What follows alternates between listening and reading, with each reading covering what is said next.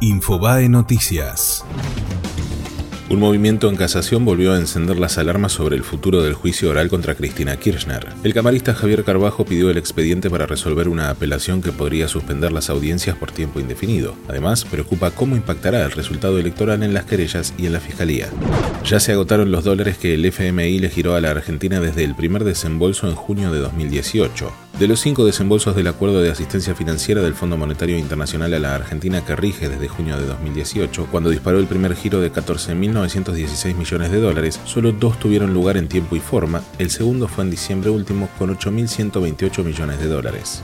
Alberto Fernández se reunió con el FMI y dijo que junto al gobierno son responsables por la catástrofe social. El candidato del Frente de Todos consideró que todo empeoró desde que comenzaron los préstamos y manifestó su preocupación por la utilización del dinero. Además agregó, el préstamo recibido por el país y el conjunto de condicionalidades asociado al mismo no han generado ninguno de los resultados esperados.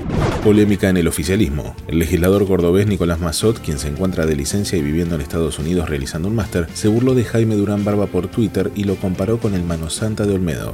Balearon en la cara a una policía de la ciudad. La oficial fue sorprendida al finalizar su servicio en Emilio Castro y Miraya, en Mataderos, por un delincuente que le efectuó un disparo de arma de fuego, le robó el arma reglamentaria y el chaleco antibalas y luego se dio a la fuga. Fue Infobae Noticias.